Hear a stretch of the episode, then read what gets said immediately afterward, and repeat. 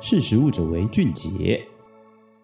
Hello，大家好，欢迎收听《识食物者为俊杰》，我是若薇。今天呢，要来跟大家分享，饮食教育真的可以提升孩子对食物的兴趣。你是认为自己天生就挑食吗？其实，营养教育的推行在近年越来越受到重视。不过是营养教育，或是食农教育、食物教育等等。不过，究竟是什么原因会主导孩子做出饮食的选择呢？一项在二零二二年五月发表在国际科学期刊的研究报告结果就指出，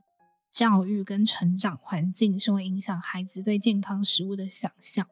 这个研究呢，它是在克罗埃西亚进行的，在克罗埃西亚有百分之二十一 percent 的孩子体重过重，这个比欧盟平均过重水平高了十二点五 percent。那克罗埃西亚的政府呢，正在致力寻求促进儿童健康的政策，因为他们也相信儿童对健康食品的态度会随着教育而改变，所以他们规范了国小课程架构中应该强调营养教育，也为了探讨孩子对于健康食品的态度是否真的随着这个营养教育的强化有改变。所以他们针对五到九岁，共有一千四百一十二名的小学生进行了调查。那这个研究的实验过程是这样：他们给小朋友看一张沙拉的照片，跟一张炸薯条的照片，并问他们说：“你们觉得哪一张图片可以带给你美味的感觉？”这个研究结果呢，其实出乎意料。受过营养教育的孩子对于沙拉的照片，他们觉得是美味的。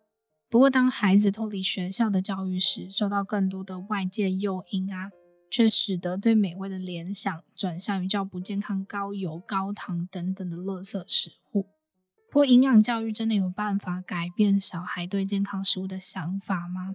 这根据研究结果是有的。不论是透过正确的家庭教育来引导，会使得小朋友吃更多高营养价值的食物。他们也相信这样的食物会让自己变得更强壮，但也随着这些孩子所受的教育越久，对于健康食物等于美味的联想会变得更加坚定。在克罗埃西亚，电视绝大多数是由私人的广播公司来营运的，所以这些观众不可避免会接触到一些广告。那这些电视广告其都偏向于高脂肪、高糖的加工食品。在水果或是蔬菜类型等等圆形食物的广告比例相对较少。其这个研究也实验了电视广告会不会影响孩子选择食物的标准。那结果显示呢，有四分之一克罗埃西亚的孩子，他每天观看电视的时间过长，只超过全球公共卫生指南建议每天两个小时的标准。也同时指出，电视广告的影响可能会抵消教育政策的成果，所以要提醒的就是父母跟政府都应该注意这个电视广告的呈现。那克罗埃西亚的营养教育带孩子走进学校的农园，可以让他们了解原型食物的样貌跟品尝最天然的味道，并且希望透过自然体验能够加深对美味食物的记忆。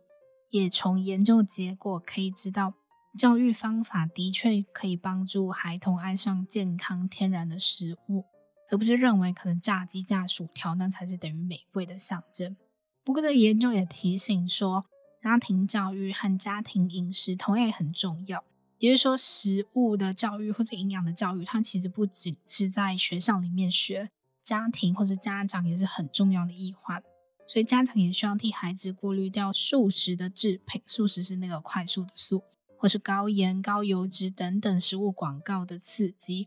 也才可以真正落实饮食教育在生活当中，不会因为你离开了学校而停止了营养教育而中断。好，那以上就是今天跟大家的分享，我们下次再见，拜拜。